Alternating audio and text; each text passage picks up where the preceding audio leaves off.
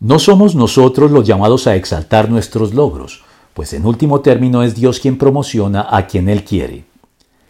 La autopromoción es una de las tentaciones que acecha a todos los hombres a la hora de lidiar con nuestras inseguridades de todo tipo y alimentar nuestro ego de forma artificial e injustificada, pretendiendo recibir recompensas y reconocimientos forzados y en ocasiones inmerecidos por lo que hacemos y los logros presuntamente alcanzados a su sombra.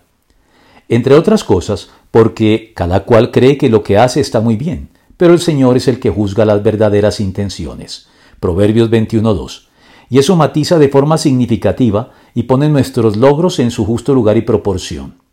De ahí la insistente recomendación bíblica en el sentido de no obsesionarnos ni hacer depender nuestro sentido de valor propio en ningún aspecto de nuestra propia y siempre sesgada y engañosa opinión, actitud que culmina siempre, de manera invariable, en el alarde y las jactancias censuradas por igual en las Escrituras.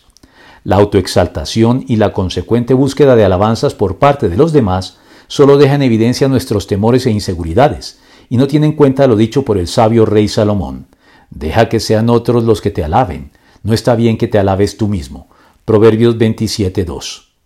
Además, incluso las alabanzas merecidas recibidas de otros son una prueba de fuego para nuestro carácter y madurez, dependiendo de cómo reaccionemos ante ellas, pues las alabanzas prueban al ser humano.